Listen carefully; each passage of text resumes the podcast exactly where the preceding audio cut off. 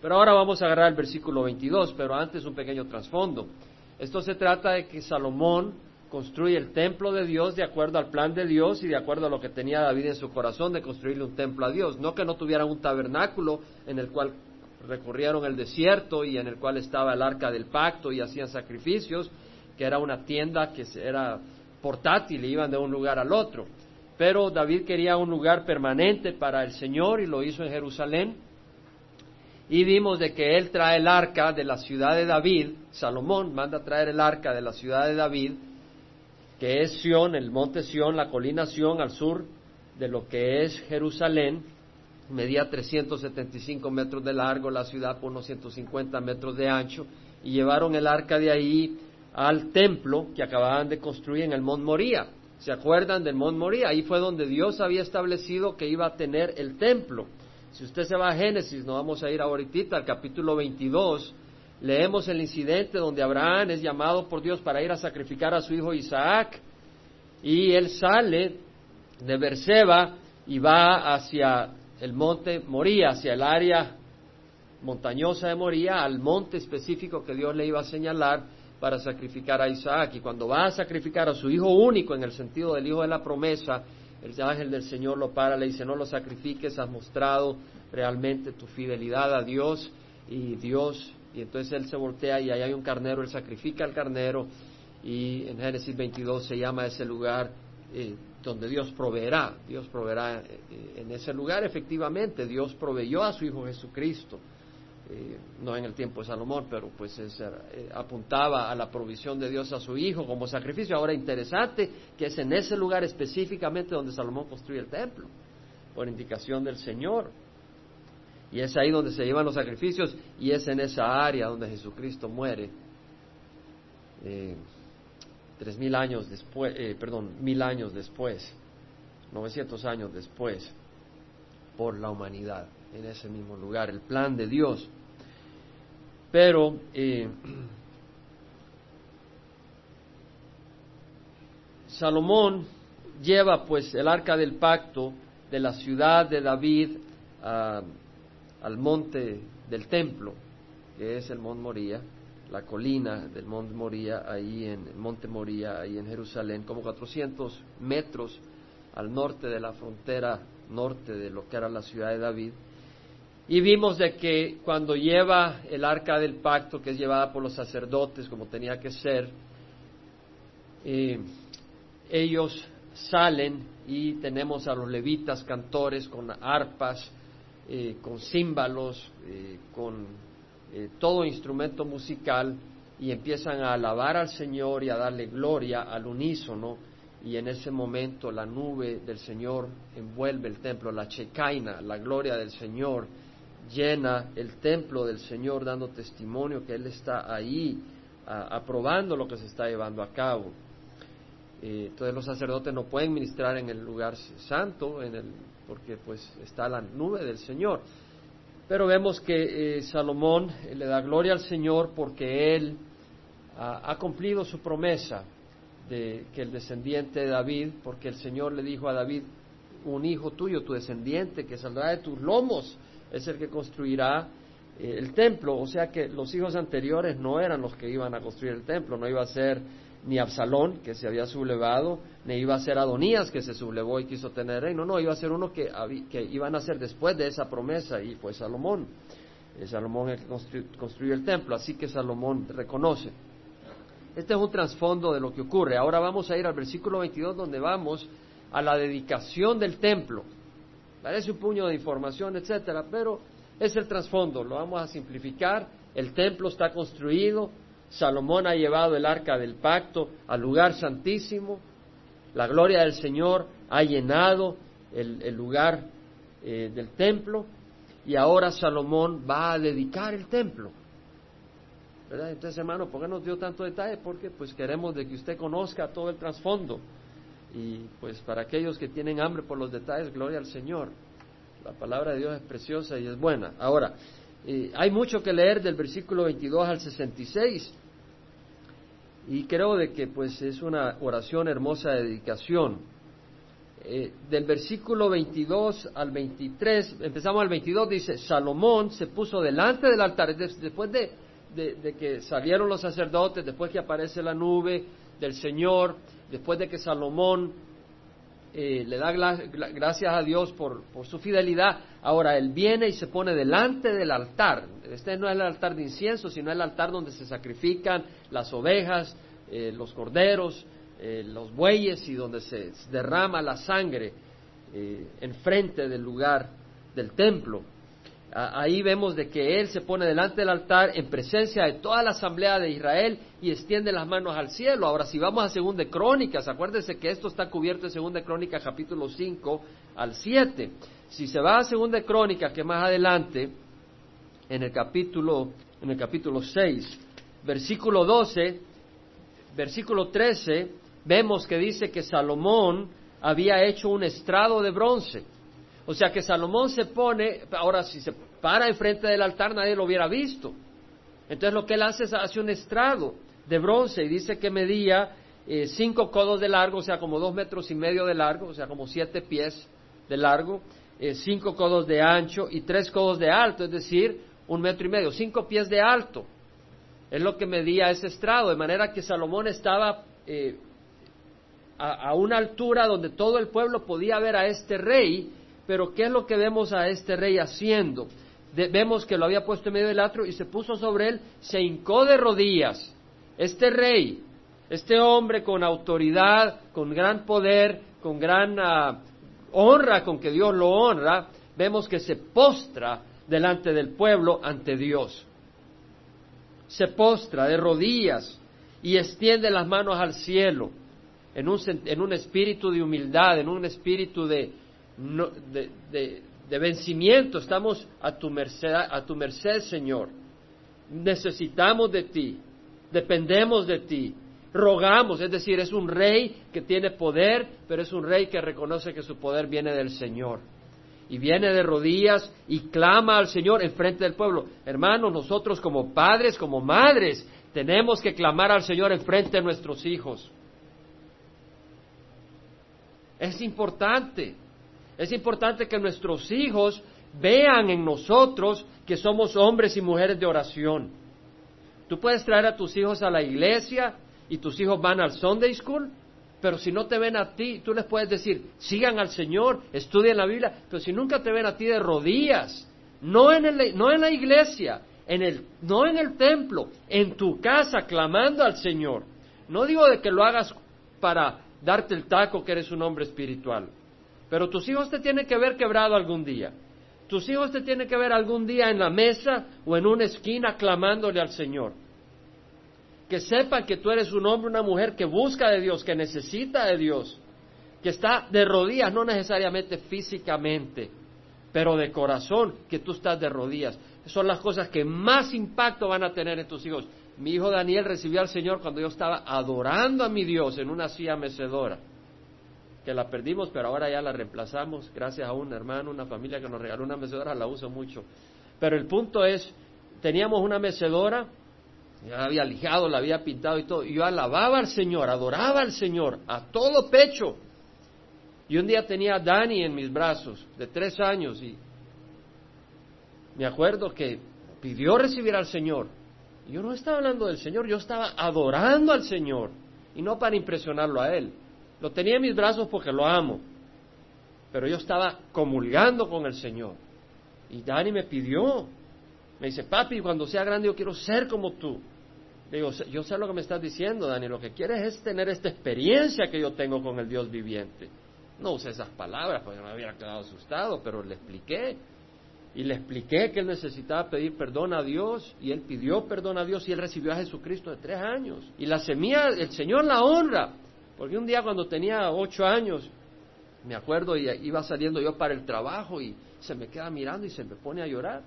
Dani, ¿qué te pasa? Le digo, ya dejé, me, me acerqué, no le dije, cállate, o me fui a hablar con él, ¿qué pasa? Pues papi, yo creo que se me metió un ídolo porque ahora creo que el béisbol es muy importante pues pídale perdón a Dios, hijo, y ahí se arrodilló y pidió perdón a Dios. Yo sé que todas esas experiencias Ahora pasan por sus épocas y todo, pero esas experiencias son permanentes. Entonces es muy importante que tengamos una experiencia personal con el Señor, una vivencia personal. Algunos son más privados que otros, ¿verdad? Más privados que otros. Pero mira, el mismo Señor Jesucristo se dejó ver en el huerto de Getsemaní. El mismo Señor Jesucristo se dejó ver llorar por Lázaro y llorar por Jerusalén. Que nuestros hijos nos vean, vean que tenemos sentimientos para Dios. Muy importante. Pero entonces vemos que Salomón se arrodilla al Señor y el versículo 23 dice, oh Jehová, Dios de Israel, no hay Dios como tú, ni arriba en los cielos, ni abajo en la tierra, que guardas el pacto y muestras misericordia a tus siervos que andan delante de ti con todo su corazón. Ahora veamos lo que dice, muestras misericordia a tus siervos. La palabra que dice acá, misericordia es Hesed, es la palabra hebrea que quiere decir ese amor de pacto, ese amor de misericordia. No es, no es una misericordia que tú le ofreces a alguien que no tiene nada que ver contigo, sino es una misericordia de pacto, que tiene Dios con aquellos que han establecido un pacto con Él. Entonces, por raíz de pacto, Dios viene a ofrecer esa misericordia a nosotros porque ha hecho un pacto con nosotros y nosotros hemos hecho un pacto con Él. Entonces, Él nos perdona, Él nos restablece, Él se compasiona con nosotros de una manera muy especial. Hermanos, Dios trata con el pueblo cristiano distinto que con el resto del mundo. Porque el pueblo cristiano es hijo de Él. Somos hijos de Él, que dice la palabra del Señor, que para los que aman a Dios, para los que han sido llamados de acuerdo a su propósito, todas las cosas cooperan para bien. Para los que aman a Dios, es decir, para los que somos hijos de Dios. Para los que no son hijos de Dios, todas las cosas no cooperan para bien. Pero para los hijos de Dios, todas las cosas cooperan para bien. No quiere decir que todas las cosas sean buenas, pero todas las cosas cooperan para bien. Te robaron, no puedes decir que sea bueno, pero coopera para bien, Dios lo va a usar para su gloria. Te abandonaron, no quiere decir que sea bueno, pero Dios lo va a usar para su gloria. Te salió una enfermedad, no quiere decir que sea buena la enfermedad, pero Dios la va a usar para su gloria. Te despidieron, bueno, Dios lo va a usar para su gloria. Dios lo va a usar para su gloria. Y luego dice que has cumplido con tu siervo David mi padre lo que le prometiste, ciertamente has hablado con tu boca y lo has cumplido con tu mano como sucede hoy. Ahora pues, oh Jehová, Dios de Israel, cumple con tu siervo David mi padre lo que le prometiste, diciendo, no te faltará quien se siente en el trono de Israel con tal que tus hijos guarden su camino para andar delante de mi trono como tú has andado delante de mí. Es decir, Señor, cumple tu promesa. Es decir, Padre, tú tienes una promesa, tú ya me estableciste en el trono, hemos construido el templo, ahora Señor, lleva a la completa, a plenitud esa promesa. Hey, pídele al Señor que sus promesas se lleven a cabo en tu vida. Pídeselo. Pídeselo al Señor. Por supuesto, Él las cumple, pero mira lo que dice, pero tienes que andar delante de Él. O sea, no, ya Señor, bendíceme y tú andas haciendo lo que te da la gana. No podemos decirle a Dios que nos bendiga. Él lo hace, Él hace llover sobre malos y buenos, se hace salir el, sol sobre justos e injustos. Pero, pero tú no tienes ninguna autoridad para pedir ayuda al Señor. Pero si tú eres hijo de Dios y eres parte del pacto, tú puedes decirle, Señor, lleva a cabo tus promesas en mi vida, por la sangre de Jesucristo. Hay poder para pedirle a Dios. David y hace un reconocimiento de que el templo no es el lugar donde habita Dios. Es decir, Dios no puedes meterlo en un templo. Dios habita en todo el mundo, Él está en todas partes. No lo puedes encerrar en un templo. Entonces dice, pero morará verdaderamente Dios sobre la tierra y aquí los cielos y los cielos de los cielos no te pueden contener, cuanto menos esta casa que yo he edificado. No obstante, atiende a la oración de tu siervo y a su súplica, oh Jehová, Dios mío, para que oigas el clamor y la oración que tu siervo hace hoy delante de ti. Es decir, atiende a mi oración. ¿Qué oración? De que haya bendición, que tú cumplas tu promesa de bendecirme a mí y de bendecir al pueblo. Que tus ojos estén abiertos noche y día sobre esta casa. ¿Qué quiere decir? ¿Acaso Dios cierra los ojos? No, Dios no cierra los ojos, Dios no necesita dormir. Lo que está diciendo es, es decir, que tus ojos estén abiertos quiere decir que no ignores. Es un lenguaje figurativo, pues Dios no, cierra los ojos, Él es espíritu, Él no tiene pestañas, Jesucristo sí, porque tomó un cuerpo humano, pero Dios no. Dios encarnado, el verbo encarnado tomó un cuerpo, pero el Padre no. Entonces, eh, cuando lo que está diciendo es, es decir, ten los ojos abiertos, es decir, está atento a lo, a lo que te pedimos. No lo ignores como alguien, alguien lo ignoraría si tuviera los ojos cerrados porque no ve. Está diciendo, no ignores la petición que se te haga a esta casa, hacia el lugar del cual has dicho, mi nombre estará ahí. ¿Qué quiere decir mi nombre? Es decir, que Dios iba a favorecer las oraciones dirigidas hacia el templo. ¿Por qué las oraciones dirigidas hacia el templo? Porque hermanos, había muchos templos paganos. Entonces la oración dirigida al templo de Israel era una oración que era de acuerdo a la voluntad de Dios, porque el templo de Israel representaba un sistema de sacrificio, representaba la ley de Dios, representaba la revelación de Dios.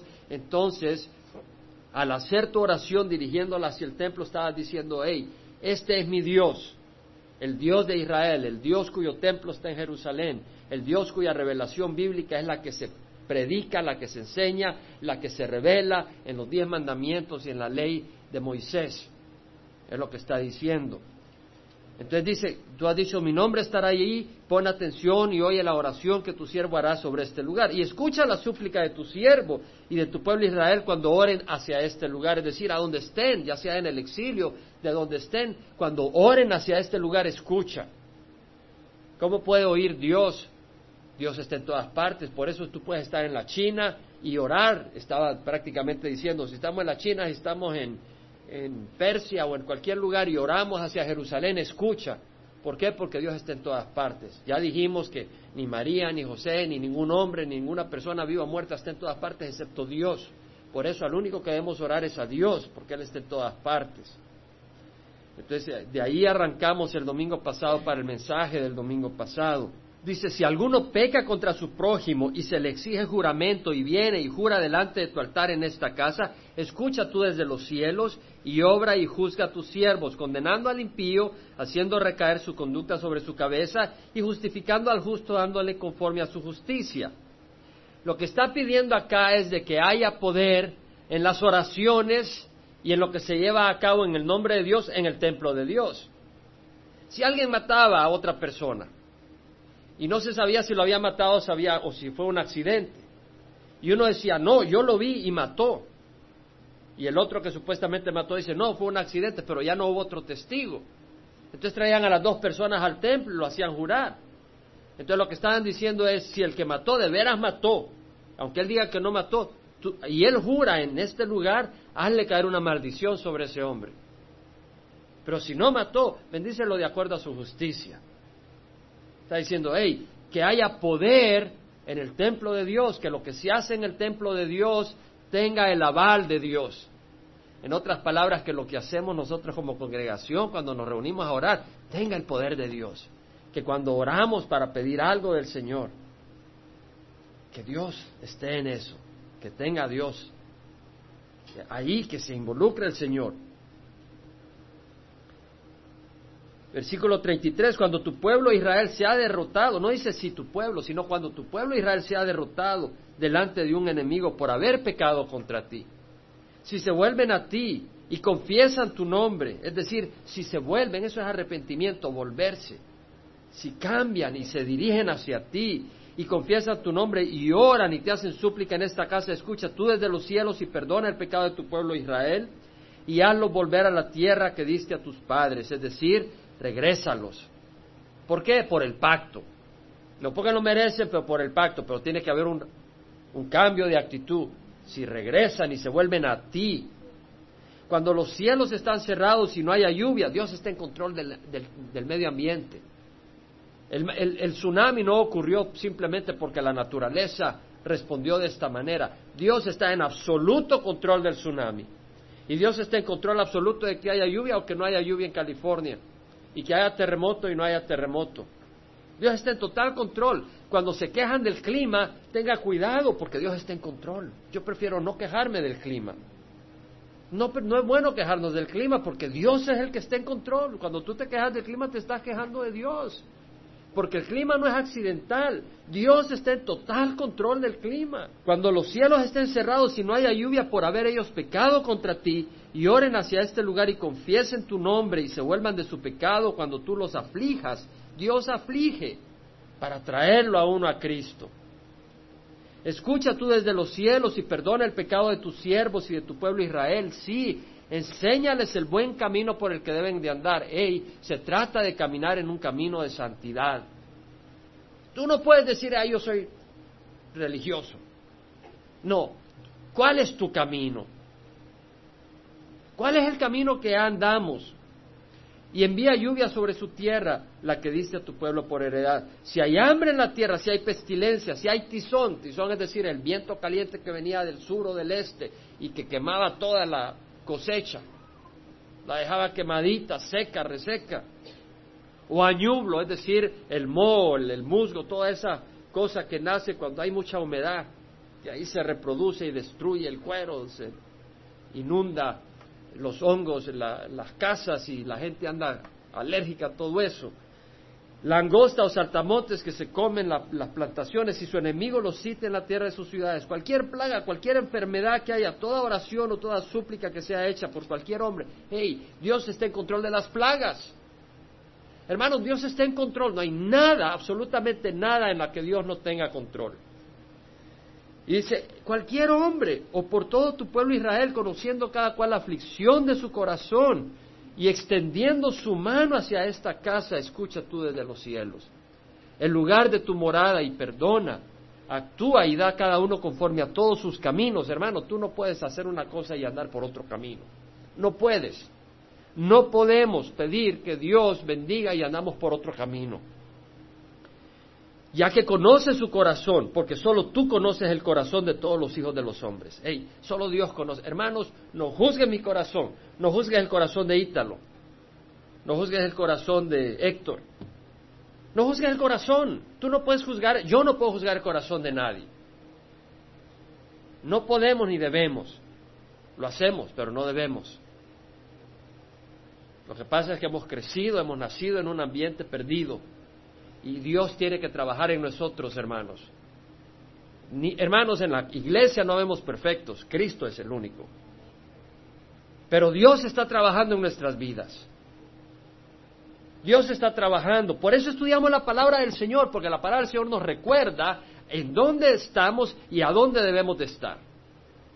Y la palabra del Señor es la que nos limpia y trabaja con nosotros. Por eso necesitamos la palabra del Señor, es tan importante para renovar nuestra mente. No es que, hermanos, la palabra del Señor es la palabra del Señor, no somos nosotros. somos nosotros los que necesitamos la palabra del Señor para pensar como el Señor. Entonces, gracias a Dios que nos ha dado su palabra y la estudiamos y la leemos y la meditamos y Dios no ha terminado con nosotros. Gracias a Dios. Nunca te olvides que Dios no ha terminado con nosotros. Para que te teman todos los días que vivan sobre la faz de la tierra que diste a nuestros padres. Vamos a llegar al versículo 43 y quiero eh, dar alguna eh, meditación adicional. Eh, o sea, lo que estamos haciendo es leer versículo por versículo y exponiéndolo. Y eso es lo que hacemos en Calvary Chapel, ¿no? Estudiar la palabra versículo por versículo. Porque no tenemos muchos estudios durante la semana, tratamos de también dar un mensajecito adicional, no, no aparte, pero que se involucra. O sea que no solo hay enseñanza, sino que hay predicación. No sé si me explico.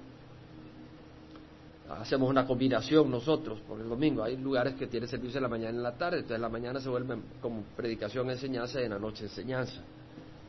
Pero pues queremos que haya predicación, que haya palabra profética. La palabra profética es la palabra que se aplica directamente a tu corazón de una manera específica que el Señor está hablando. El domingo, ayer tuvimos palabra profética ayer, no domingo, el sábado era palabra profecía, es decir, una exhortación específica que viene del Señor en una manera específica.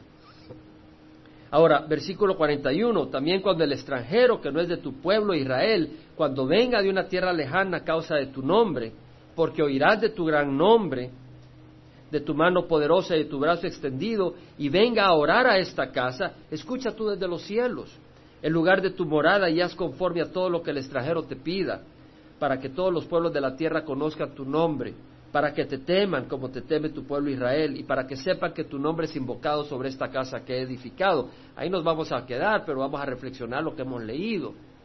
Lo que está diciendo Salomón aquí en oraciones cuando el extranjero, que no es del pueblo de Israel, venga de una tierra lejana. ¿Por qué va a venir de una tierra lejana? Vamos a leer lo de la reina de, Saba.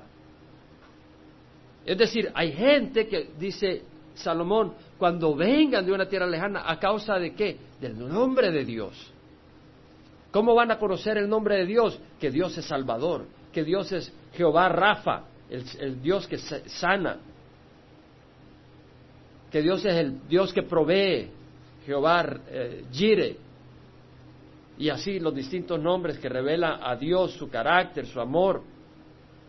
Cuando vengan de una tierra lejana a causa de tu nombre, porque oirán de tu gran nombre, de tu mano poderosa y de tu brazo extendido. Es decir, las naciones van a oír, está diciendo Salomón, de tu grandeza, y van a venir a buscarte a ti.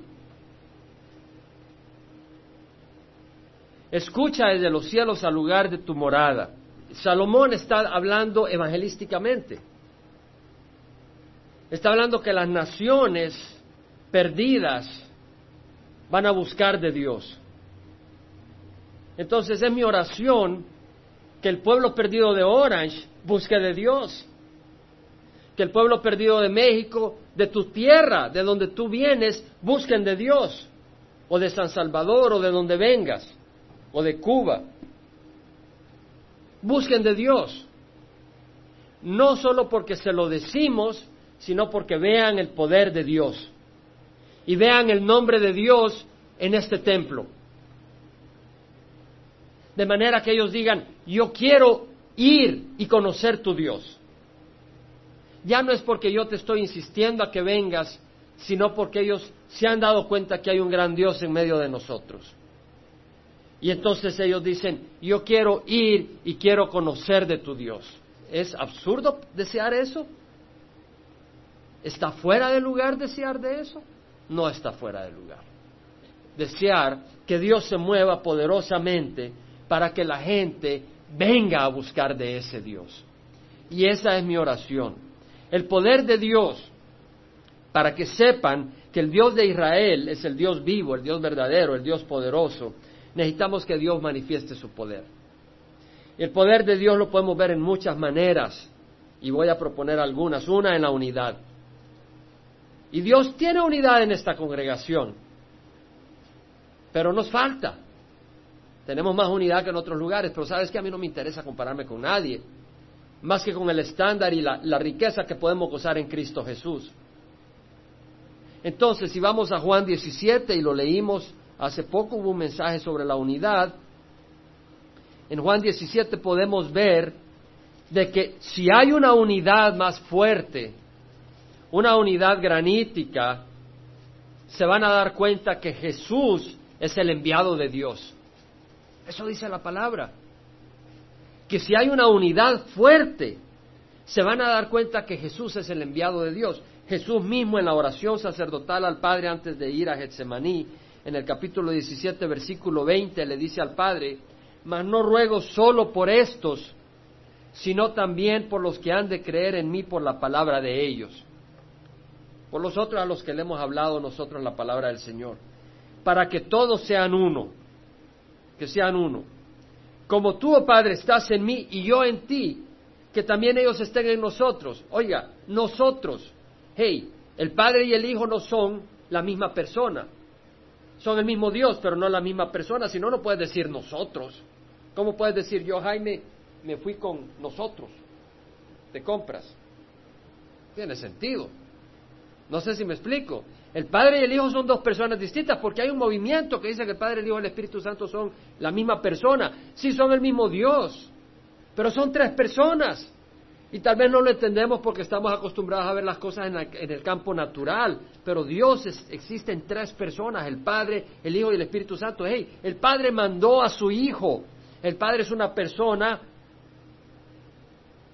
el Hijo es otra persona sino como puede el Padre mandarse a sí mismo. Mandó al Hijo. Y el Hijo cuando subió a los cielos envió al Espíritu Santo. Son personas distintas, pero están unidas.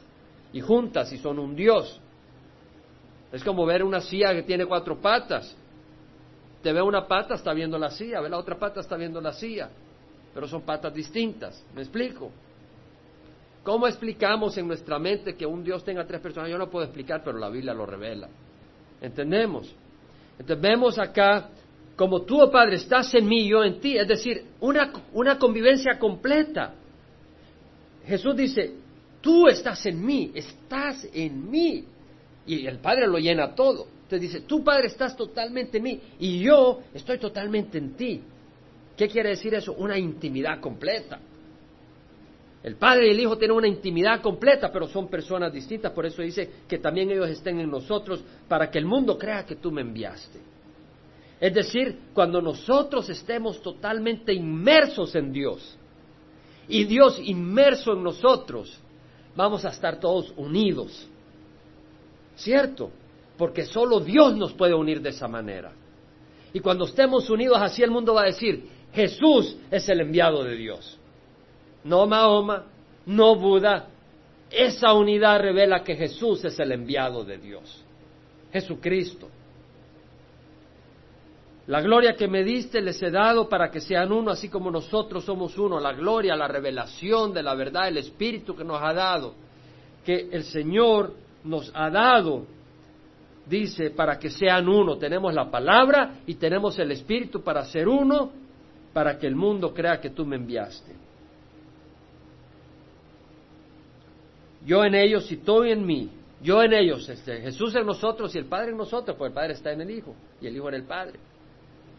Y tú en mí para que sean perfeccionados en unidad, para que el mundo sepa que tú me enviaste y que los amaste tal como me has amado a mí. Y podemos elaborar más acá, pero yo le invito a que usted medite en esa, en esa, en esa eh, parte bíblica a su tiempo, porque quiero avanzar en algunas cosas que quiero compartir. Entonces, la unidad. Entonces, hermanos, si Jesús oró por unidad, amén. Jesús, Jesús no, lo tomó, no lo tomó for granted, no lo tomó como un hecho que los cristianos iban a estar unidos. ¿Qué es lo que dice el Señor? Dobló rodillas al Padre y pidió por unidad. Y entonces nosotros qué estamos haciendo sin pedir por unidad? ¿Usted cree que podemos tener unidad nosotros? Porque ¿Somos narizones y calvos? No, hermano. Cuidado con esa risa. No, necesitamos unidad. ¿Por qué? Por el poder de Dios. ¿Me explico? Es decir, la unidad no va a venir, hermanos, en nosotros, porque nosotros podemos ser uno. La unidad va a venir por el poder de Dios. Tenemos que orar. Tenemos que orar por unidad. Amén. Estamos oyendo la voz del Señor. Tenemos que orar por unidad para que sea una manifestación del poder de Dios. Otra manera en que Dios va a ver el poder, el mundo va a ver el poder es a través del amor. Un nuevo mandamiento os doy, dijo el Señor Jesucristo en Juan 13, 34 al 35. Un nuevo mandamiento os doy, que os améis los unos a los otros. Que como yo os he amado, os améis los unos a los otros. En esto conocerán que son mis discípulos por el amor que tenéis vosotros. Entonces, ¿cómo van a darse cuenta de que Dios está en medio de nosotros, que somos discípulos no de Gregorio, Billy Graham o Chuck Smith o del Papa, sino de Cristo, por el amor que nos tenemos? No quiere decir que Chuck no sea un gran siervo de Dios a quien amamos y respetamos y le damos gracias a Dios pero somos discípulos de Jesucristo. Entonces, ¿cómo se va a dar cuenta que estamos siguiendo a Jesús? Hey, la gente no quiere seguir a otro hombre. Ellos quisieran servir a, seguir a Dios. Seguir a otro hombre, ¿para qué? Entonces, cuando exista ese amor, pero el amor es el sudor de nuestro esfuerzo o el fruto del Espíritu. El fruto del hermano, el Espíritu es poderoso y sin el Espíritu no hay poder. Entonces, ¿qué necesitamos? El poder del Espíritu. Necesitamos el poder de la oración para ser uno y necesitamos el poder del Espíritu para que haya ese fruto de amor, de manera que la gente diga, Dios está ahí, yo quiero ir ahí. Tuvimos el convivio, amén, el, ah, domingo pasado. Hubo ese convivio, ese rato hermoso, amén. Pero yo les invito, hermanos, Hay algunos de la congregación que han empezado a venir. Y le voy a ser honesto. Yo esperaría, porque Dios me lo hace ver, que todos los que tenemos meses de estar acá o años, estaríamos como abejas en un panal encima de esas personas nuevas. Y no lo hacemos. Perdónenme, pero no lo hacemos. Muestra que todavía estamos en el mundo del yo. Y no podemos estar en el mundo del tú. Porque seguimos sirviendo al yo, hermanos. Hermano, usted me está ofendiendo, perdona, pero es la verdad. Y tenemos que empezar a amar a las demás personas. Pero eso es el fruto del Espíritu. Y tenemos que rogar para que el Señor nos dé ese amor. Amén. Todos lo necesitamos. Pero ¿sabes qué? si tú cierras los ojos, no vas a crecer. Tercero, santidad. Necesitamos santidad. Romanos 8:13 dice, si vivís conforme a la carne habréis de morir, pero si por el Espíritu ponéis a muerte las obras de la carne, viviréis. Porque todos los que son guiados por el Espíritu de Dios, los tales son hijos de Dios. Ey, ¿cómo vas a poner muerte a las obras de la carne? ¿Por medio de qué? Por medio del Espíritu. Si, por el, si vivís conforme a la carne habréis de morir, pero si por el Espíritu ponéis a muerte las obras de la carne viviréis. Necesitamos el poder del Espíritu para caminar en santidad. ¿Y qué pasa cuando tú caminas en santidad? La gente tiene que decir, wow, ¿dónde tiene poder esta persona? Para, y van a buscar de Dios. Y consagración. La consagración es una muestra de poder, porque te estoy diciendo que en este mundo todo el mundo anda consagrado al béisbol, al trabajo, a esto, al otro, pero que vean consagración a Cristo. Entonces ellos van a ver a una gente que con poder se están moviendo, siguiendo algo que ellos no ven, pero que no pueden negar que están siguiendo. Y se pegan para ver que están siguiendo y en el proceso descubren al que estamos siguiendo. No sé si me explico. Es decir, nos ven que estamos siguiendo a un Dios. No ven a ese Dios, pero ven que indudablemente estas personas están siendo motivadas, guiadas, dirigidas por una fuerza. Y luego se dan cuenta que es el Dios viviente que nos ha rescatado y que nos va a rescatar a ellos. Entonces necesitamos el poder. Pablo dijo, el amor de Cristo nos apremia, habiendo llegado a esta conclusión, que uno murió por todos, por lo consiguiente todos murieron y por todo murió para que los que vivan no vivan para Él, sino para aquel que murió y resucitó por ellos. Es decir, cuando vivamos para Cristo, así, bueno, ¿y este por qué no está viviendo para este mundo? Se necesita poder. Ahora, hermanos, es mi oración que haya poder por señales y milagros. ¿Por qué no? Claro que sí.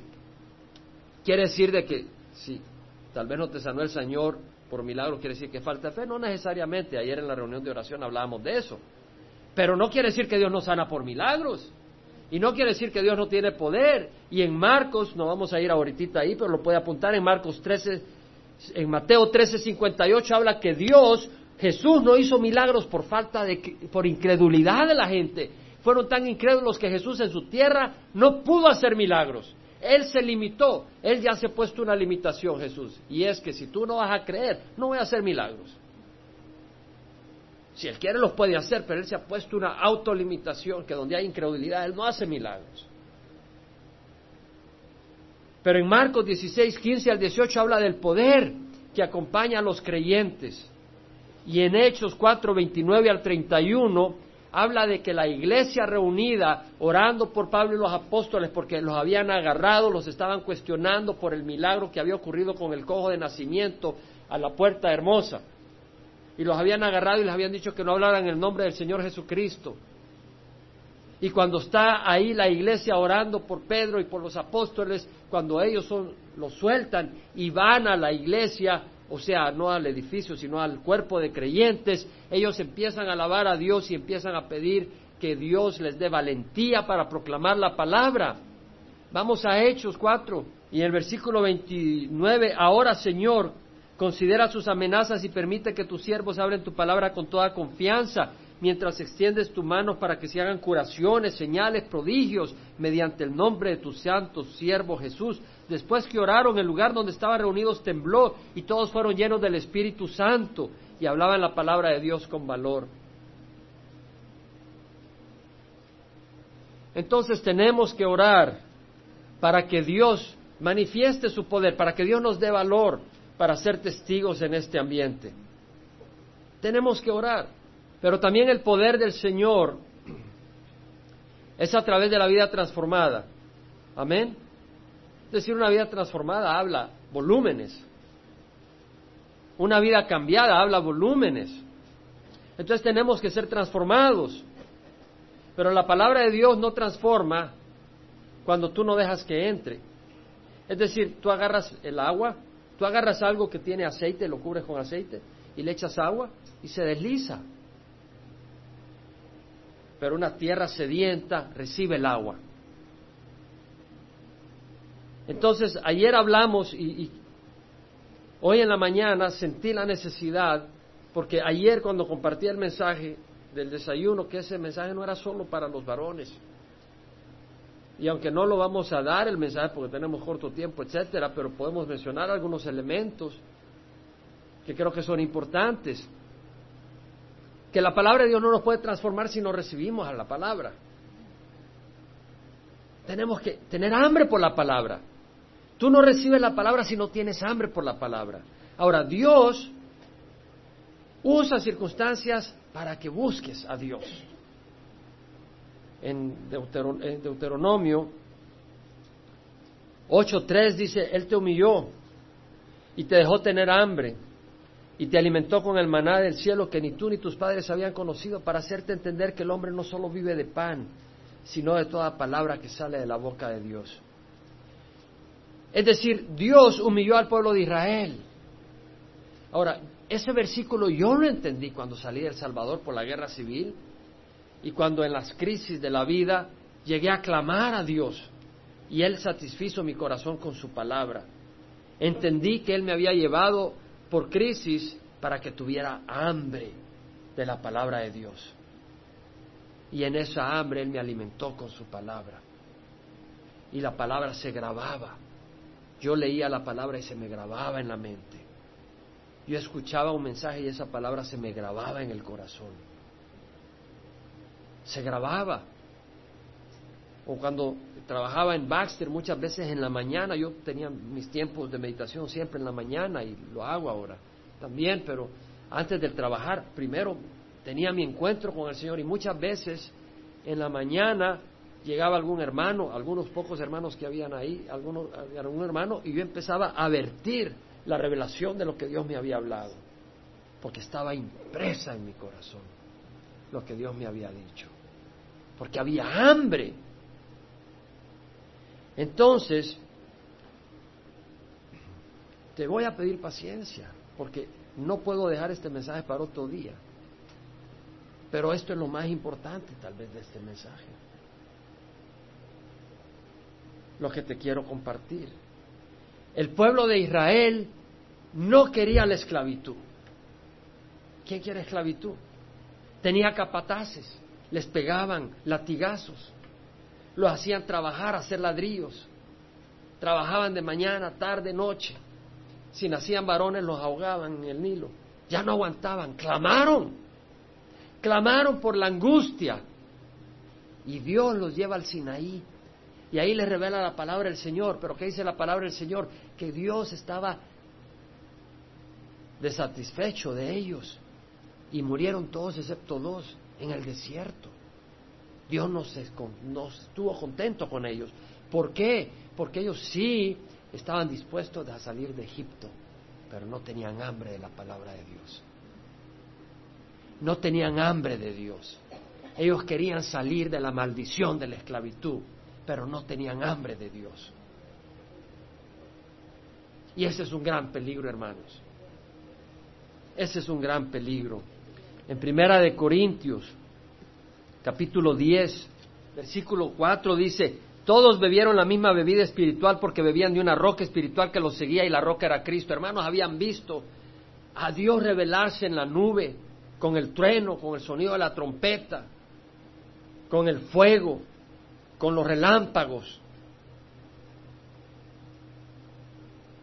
Pero dice, sin embargo, Dios no se agradó de la mayoría parte pues, de ellos, pues quedaron tendidos en el desierto. Estas cosas sucedieron como ejemplo para nosotros, hermanos. Dios nos ha dado un ejemplo para que no sigamos el ejemplo de Egipto, que no tenían hambre de Dios, querían salir de la maldición de la esclavitud, pero no querían llenarse de Dios y de su palabra. No tenían apetito para Dios. Estas cosas sucedieron como ejemplo para nosotros a fin de que no codiciemos lo malo como ellos lo codiciaron. Hermanos, tal vez tú has salido de Egipto, pero California es un lugar peligrosísimo para la codicia. California es la cuna de la codicia, hermanos. A donde vayas vas a ser tentado a codiciar ropas, estilos de vida, salarios, honra, poder, casas, carros, belleza, cuerpos, lujos, joyas. Es el, lugar donde apesta la podedumbre del pecado y donde fácilmente podemos codiciar, habiendo salido de Egipto, las cosas que no nos conviene codiciar. No seáis, dice el versículo 7, idólatras como fueron algunos de ellos, según está escrito. El pueblo se sentó a comer y a beber y se levantó a jugar. Podemos salir de Egipto, pero luego empezar a sentarnos a comer, beber y jugar. Y se nos ha olvidado el llamado que Dios nos ha dado y el propósito de nuestras vidas. Se nos ha olvidado. Y el Señor dice, ten cuidado, Versículo 11, bueno, versículo 8, ni forniquemos como algunos de ellos fornicaron. Versículo 9, ni provoquemos al Señor como algunos de ellos los provocaron. Versículo 10, ni murmuréis como algunos de ellos murmuraron. Murmuras y murmuras y murmuras. Debemos de darle gracias a Dios.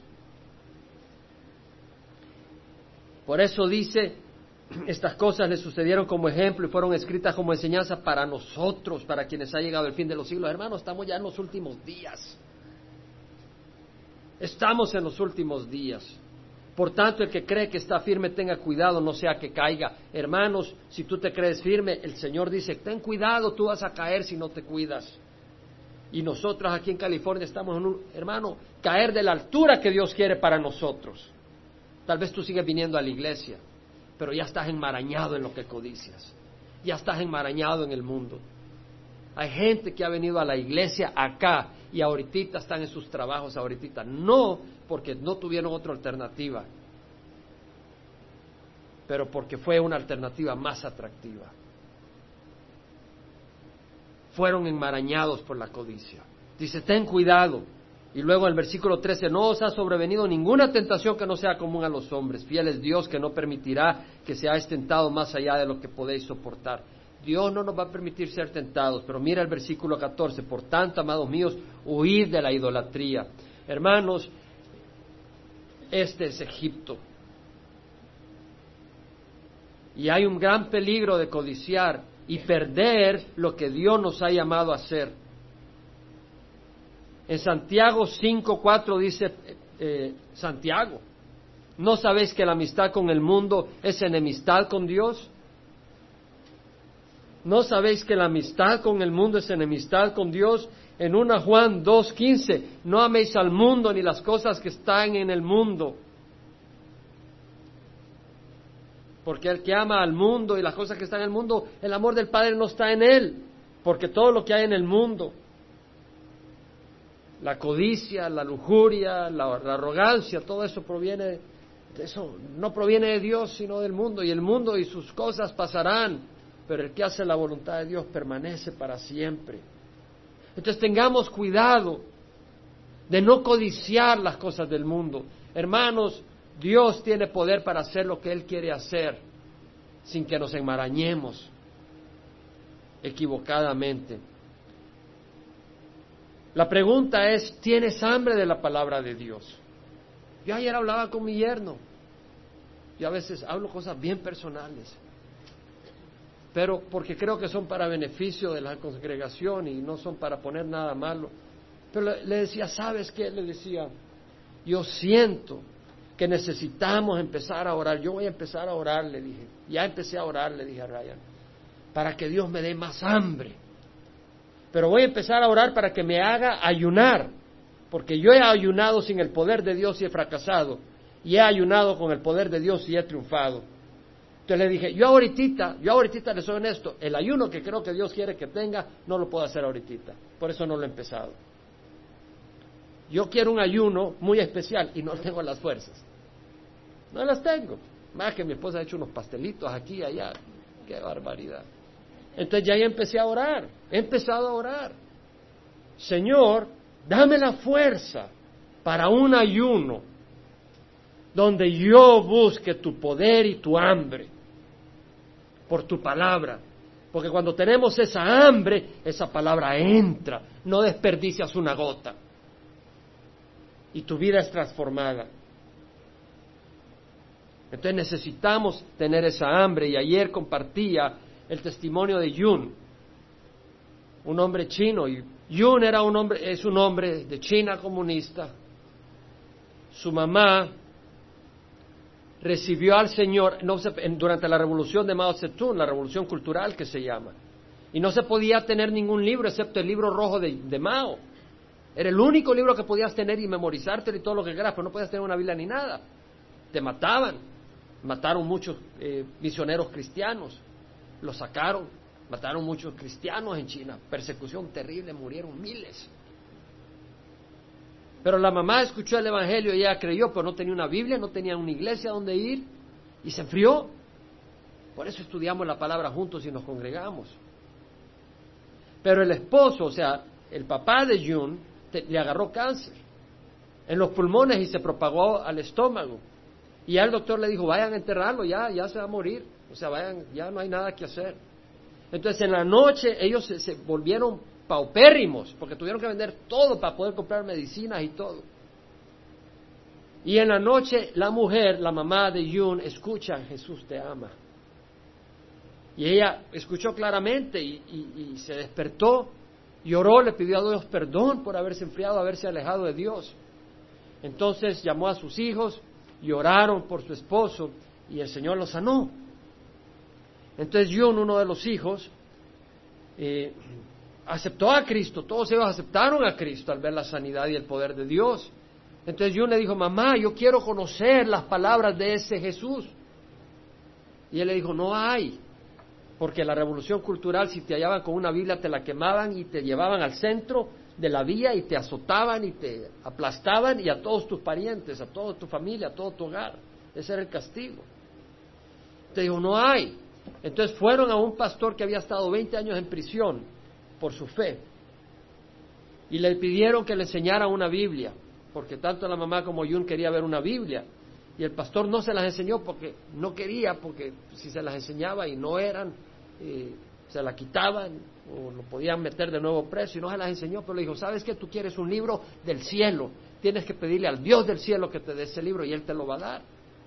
Entonces Jun se fue a su casa con su mamá, agarró una piedra, la puso en su cuarto y empezó a orar toda la noche, Dios mío, dame una Biblia, Dios mío, dame una Biblia, lo hizo por un mes. Pasado el mes no vio la Biblia. Entonces él se fue de regreso donde el pastor él solo y le dijo, pastor, yo hice lo que usted me dijo, pero no recibí la Biblia. Dijo, es que tú tienes que orar con ganas, tú tienes que llorarle a Dios, tú tienes que mostrar, tú tienes que derramar tu corazón con ganas y ayuna.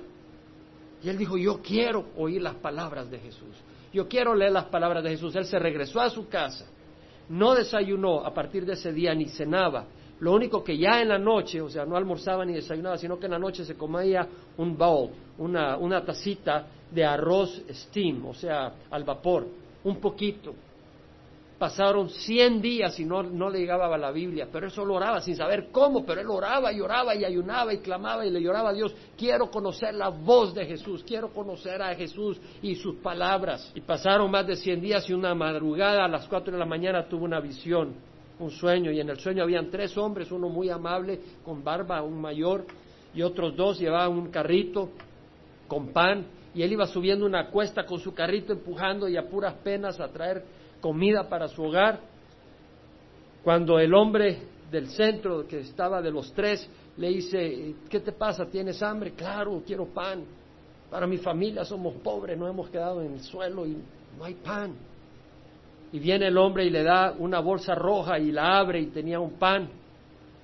y se lo come y en ese momento se convierte en una Biblia, en su sueño.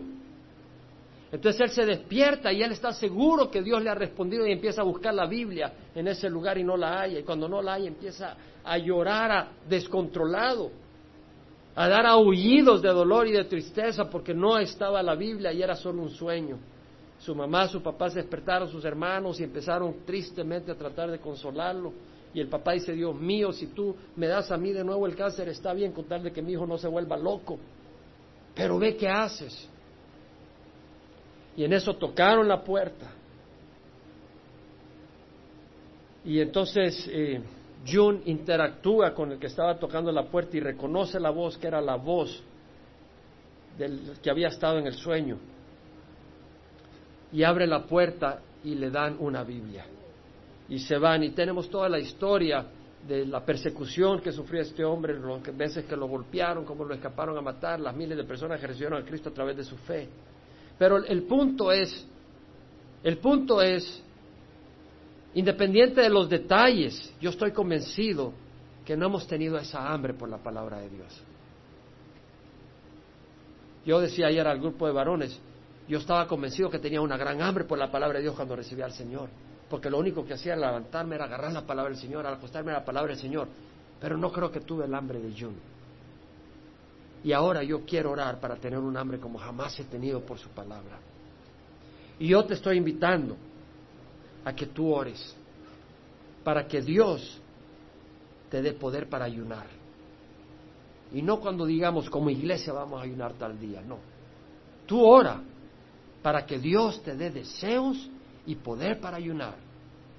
Y que un día, cuando Dios te diga qué día, tú empieces a ayunar y empieces a ayunar para que Dios te dé hambre y sed de justicia, hambre y sed de su palabra, y para que Dios te ayude a seguir el camino que te has trazado. ¿Sabes qué, hermano? Vivimos en California, muy fácil codiciar y usar como estándar lo mediocre. Yo te invito, yo te invito a que nos entreguemos al Señor de corazón. El Señor dice, clama a mí y yo te responderé y te mostraré cosas grandes e inaccesibles que no conoces. Dios quiere mostrar cosas maravillosas a nuestras vidas, pero lo que se requiere es clamar. Ahora, este no es un mensaje de condenación, amén. Lo hablábamos el, domingo, ayer. Este no es un mensaje de condenación, pero es un mensaje de esperanza. Porque sabes que no hay peor cosa que el mediocre no se dé cuenta que es mediocre y siga de mediocre hasta que muera. No hay peor cosa de que yo no alcance la meta del Señor porque creí que empecé bien y me quedo en medio camino. Eso es lo más triste. Yo creo que lo mejor es reconocer, Señor, yo quiero tener un hambre. Oye, es fácil tener pasión. Hemos hablado de que necesitamos pasión. Y podemos tener pasión, pero más que pasión, necesitamos ver el poder de Dios. Podemos tener mucha pasión sin el poder de Dios. Yo quiero ver el poder de Dios. Yo quiero ver el poder de Dios en nuestras vidas, en nuestra congregación. Y lo estamos experimentando en cierta manera. Yo he visto que Dios está trabajando en los jóvenes. Yo he visto que Dios está trabajando en muchas de nuestras vidas. Pero ¿sabe qué, hermano? Yo creo que estamos tan lejos de lo que Dios quiere. Yo creo que estamos tan lejos. Yo creo que yo estoy bastante lejos de lo que Dios quiere. No de su presencia. Yo estoy en su presencia. Pero yo quiero ver el poder de Dios como nunca lo he visto. Yo no quiero dormir en el pasado ni las obras del pasado. Yo quiero ver lo que Dios va a hacer hoy en el futuro. Yo te invito a que cierren los ojos. Aquí ahí donde estés tú le pidas a Dios que te dé fuerza para ayunar un día. Y no un día, sino los días que Dios te ponga. Y si solo es un día, un día. Pero si son cinco, cinco días, los que Dios te ponga. Ayunar para que pidas de veras, buscando a Dios, Señor, yo no me muevo hasta que tú derrames bendición y el poder en mi vida, en mi hogar, en la congregación. Mientras estás ahí, tú ora, pídele al Señor, ahí donde estás, pídele al Señor. Ahí está, Dios escucha. Dios escucha. No quiere decir que vamos a ser amargados porque vamos a tener más poder, al revés. Que haya un verdadero gozo, que haya una verdadera paz, que haya un verdadero amor, que haya una verdadera unidad, que haya una verdadera santidad, que haya una verdadera tolerancia, que haya una verdadera libertad, que no estemos atados a resentimientos, a celos, a envidias, a codicias, a que seamos libres. No busquemos excusas para caminar tibios. Busquemos a Dios para caminar en su poder.